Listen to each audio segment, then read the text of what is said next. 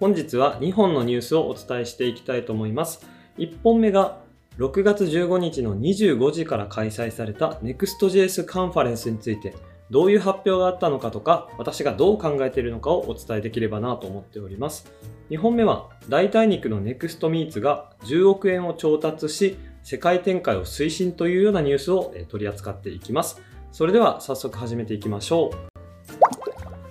まず一つ目は Next.js カンファレンスに関するお話です。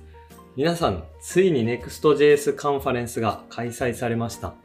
私は以前から放送で Next.js カンファレンスがそろそろ開催されるのでどんな発表があるのか超楽しみというふうにお伝えしていたかと思いますが、ついにですね、6月15日の25時、深夜1時に Next.js カンファレンスが開催されました。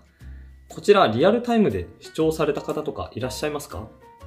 深夜1時ということもあって、まあ、なかなかね、寝てる人とかも多いかなとは思うんですが、私は Next.js が一番好きな技術なので、もうこれはリアルタイムで参加するしかないと思って、えー、ちゃんと起きて参加しました。ただまあ一人で参加するのもなんだかなと思ったので、私が手掛けているオンラインサロン IT キングダムの方で、一緒に見る人いませんか？というような感じで募ったら、まあ、十何人か、え参加してくださって、ま、みんなで一緒に同時視聴しながら、やいやい、えコメントで盛り上がって見ていました。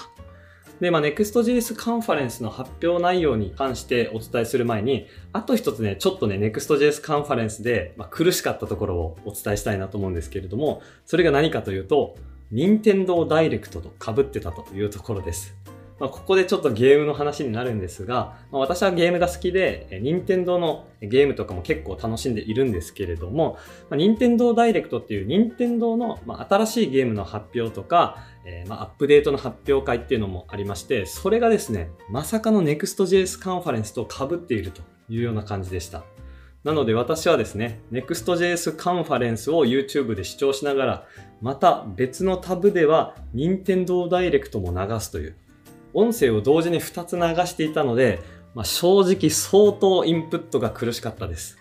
2頭追うもの1頭も得ずみたいな感じで、まあ、最初はですね、なかなか どっちを聞けばいいんだろうという感じで、どっちもですね、なんか情報があんまり入らないみたいな感じでしたが、まあもうね、任天堂ダイレクトはね、後でもう見ましょうということで、まあ一旦ちょっと音を下げて、まあ、Next.js カンファレンスの方に集中してみたというような経緯があります。はい、ということで今のはね、ただの雑談なんですけれども、まあ、早速ですね、Next.js カンファレンス、どういった内容の発表があったかっていうのを軽く紹介させていただければなと思います。まあ、技術のことなんでね、ラジオでずっと言ってもなかなか難しいかなとは思うんですけれども、できる限り噛み砕いて説明をしたいなと思います。でまず Next.js っていうのは、 React と呼ばれる Facebook が開発しているツールをより便利にしたものです。Next.js があるおかげで、まあ、パフォーマンスのいいサイトが作れたりだとか、まあ、メンテナンス性の高いコードをかけたりとか、まあ、そんな感じで非常に便利なツールで、今のところフロントエンドエンジニアはもう Next.js をとりあえず使った方がいいというような感じになっております。で、今回 Next.js で発表されたものを、えー、本当にたくさんあるんですけれども、大きくちょっと5つに分けようかなと思います。まず1つ目が開発体験の向上ですね。えこれはですね、まあいろいろ内部実装の話にはなるんですけれども、Next.js が内部的に、まあ、いろんなところをですね、最適化してくれたおかげで、開発者がですね、開発するときとかに、例えばブラウザとかを確認しながら、またコードの方に戻って、また表示がうまくいってるかなって確認みたいな、そういうのを結構繰り返したりするんですけれども、まあ、その時のこのブラウザへのコードの反映っていうのがものすごく速くなりました。これはもう純粋に開発者として嬉しいことだなと思っております。で、次がですね、イメージに関するものです。Next.js ではイメージコンポーネントといって、画像とかの表示をですね、より便利にしてくれる部品みたいなものがあるんですけれども、その使い勝手とかが向上したり、あとは新しい機能っていうのが出てきました。使い勝手の面で言うと、今までだったら、例えば画像の横幅とか高さっていうのを自分で必ず指定しないといけなかったんですけれども、まあ、それがですね、ある特定の条件においては付けなくても良くなりました。まあ、これは純粋に開発してて、まあ、楽だなとは思いますね。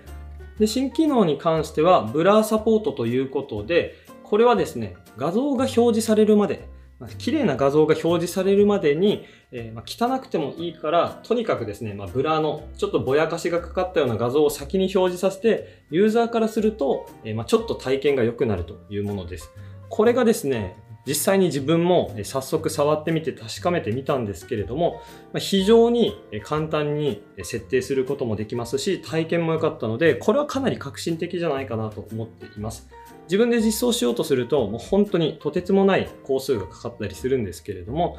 この Next.js が最初から用意している image component というのを使うと、まあ、 blur support っていうのも簡単に行えるということで、まあ、革新的だなというような感じです。で続いてが、まあ、 script optimization ということで、フロントエンドで開発をしていると、例えば分析ツールを入れたりだとか、まあ、ログのツールを入れたりだとか、まあ、それ以外にもいろんなツールっていうのを入れないといけなかったりします。で、それらをですね、たくさん、まあ、無作為に入れてしまうとどうなるかと言いますと、ユーザーがサイトを操作できるまでの時間が長くなったりして、ユーザー体験っていうのが非常に悪くなります。で今回の script optimization によって、まあ、そのスクリプトの読み込み順序とかを適切に管理することができるようになったので、まユーザーが実際にサイトを触っていろいろ操作する時間とかが早くなったりだとか、まあ、とにかくユーザー体験っていうのが向上するような新しい機能になっております。で4つ目が Conformance with ES Lint ということで、これはですね、まあ、正しく Next.js とかをうまく書けてるかどうかっていうのを自動的にチェックすることが可能になりました。Next.js を使っていると、まあ、やっぱり便利に開発を進めることはできるんですけれども、まあ、今自分が書いてる書き方っていうのが本当に正しいのかどうかってたまに迷うことっていうのもあるんですよね。そういうのをま自動的にチェックしてくれる機能っていうのがこの Conformance with ESLint です。まあ、これも素晴らしいなというような感じですよね。そして最後、これが目玉なんですけれども、Next.js Live というのがリリースされました。まあ、リリースって言ってもまだプレビューリリースということで、まあ、実際に触ることができるのはまだ先にはなるんですけれども、とにかく革新的な Next.js Live というのがリリースされました。これはですね、めちゃくちゃでかいです。もう本当にでかいんですけれども、どういうことができるようになりましたかっていう話ですが、簡単に言うと、ブラウザ上でチーム開発とかが行えるようになりました。これは今までの開発手法と比較すると分かりやすいかと思いますが、今までだったら、例えばエディターを書くようなツール、ビジュアルスタジオコードっていうのが今は一強かなと思いますが、そのビジュアルスタジオコードを用いていろいろコードを書いて、で、ブラウザ上でちゃんと反映されているか確認みたいな、そういうステップを踏んで開発っていうのを進めていきました。で、実際にある程度のところまで開発が進んだら、それをですね、デプロイっていって、え実際に見られるような状態にする。URL とかで見られるような状態にして、で、それをですね、チームに共有して、こんな感じでいいですかっていう感じで進めていったかと思うんですけれども、それがですね、丸々なくなりましたと。どういうことかというと、ブラウザ上でコードを書いていって、で、ブラウザでコードを書いたら、そのまんまですね、それがリアルタイムで反映されて、で、そしてそれをですね、チームのメンバーはリアルタイムで見ることができるようになったということです。なので、今までだったら、このブラウザとエディターを行ったり来たりとか、あとはみんなが見られるようにするにはデプロイをしないといけないとか、そういう制限があったんですけれども、えついにそれすらなくなってしまって、めちゃくちゃ開発体験が良くなるというような感じです。これはもう本当に素晴らしいなと思っていて、ま、ついにこのレベルまで開発ができるようになったかというような感じですね。これはですね、もう本当に今までの開発手法っていうのが、もう一気に古くなってしまったというような感じじゃないでしょうか。もう本当に大きなパラダイムシフトだと思いますね。で正直言うと、この Next.js Live が実装されたら、今の Vue.js とか Next.js と大きく差が開くと思います。これはですね、Next.js だけじゃなくて、Next.js を開発しているバーセルっていう、まあ、プラットフォームがすごい後ろ盾となってできたような機能だと思っていて、正直 Vue.js、まあ、Next.js ですね、ライバルとなる。Next じゃなくて Next.js というものもあるんですけれども、そこではですね、実現できないまあ、もしくはめちゃくちゃ実現まで時間がかかるということだと思います。なので、まあ、正直、今 Vue.js とか Next.js 触っている方は、早めに Next.js に移行した方がいいんじゃないかなと思うぐらい、まあ、革新的な、えー、アップデートになります。はい。ということで、まあ、ここら辺はですね、より詳しい話とかは、また別途動画にしたいなと思うレベルなんですけれども、まあ、ぜひぜひ、こういうものがリリースされましたよと覚えておいていただけるといいかなと思います。はい、ということでちょっと長くなってしまいましたが、今回 Next.js カンファレンス、ものすごいいろんな発表があって、Next.js まだまだ進化するんだなと思わせてくれるような素晴らしいアップデートばかりでした。ぜひぜひ皆さんもですね、Next.js 一回は触っていただきたいなと思います。はい、ということで Next.js カンファレンスに関する共有でした。続いてのニュースは、代替肉を手掛ける NEXTMeats が約10億円を調達し、世界展開を推進というようなニュースです。代替肉によって過剰な畜産を減らし、気候変動問題の解決を目指す NEXTMeats は、6月16日、約10億円の資金調達を2021年4月末時点で完了したと発表しました。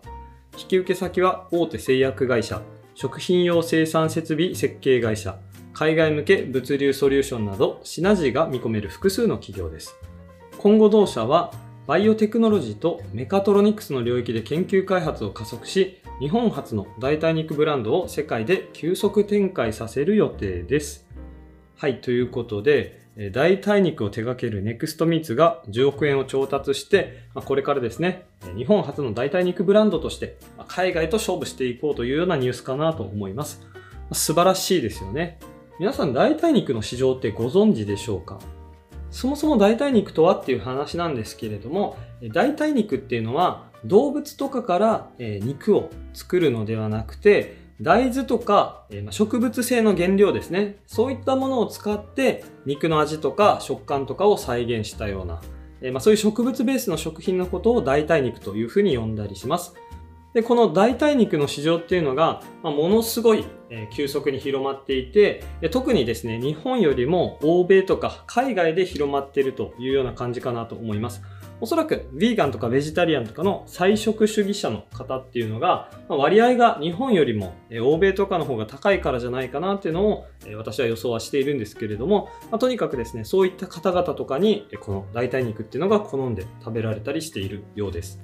これはですね、もう本当に素晴らしいことだなと思っていて、まあ、純粋に動物愛護とか、あとは環境保全とか、まあ、そういった観点から見ても、どんどん流行ってほしいなとは個人的には思いますね。で、今回の話っていうのは、Next Meats という日本の会社の話なんですけれども、海外では Beyond Meats という、まあ、なかなか似た名前だなと思いますが、Beyond Meats という会社がありまして、それはですね、すでに上場もして、なんと時価総額は1兆円ついていたりします。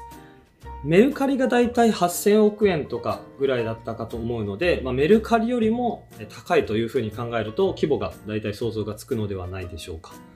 で、このビヨンドミートの成功例もあって、まあ、いろんなですね、スタートアップが、代替肉を手掛けるスタートアップっていうのが増えてきていたりします。例えば、インポッシブルフーズとか、ここはですね、すでに4000億の時価総額、まあ、企業評価額ですね。まだ上場はしてないので、評価額で4000億円を超えていると。他にも、イートジャストというものとか、グッドキャッチフーズというものとか、メンフィスミーツとか、まあ、とにかくですね、たくさんの代替肉、スタートアップっていうのが生み出されています。まあ、これからですね、おそらくこの市場はまだまだ広がっていって、まあ、時価総額とかもね、1兆と言わず、まあ、数兆、数十兆とか、まあ、そこら辺まで進化するんじゃないかなと思っていたりもするんですけれども、まあ、どこがね、勝つかわかりませんが、とにかく市場としてはどんどん広がっていくことが予想されております。で、今言ったスタートアップというのは全て海外の話なんですけれども、今回のニュースの NEXTMEETS はもちろん日本でして、これからですね、この NEXTMeats が日本初の代替肉ブランドとして世界でもっともっと好まれていくようになって成長していくといいなと私は思いました。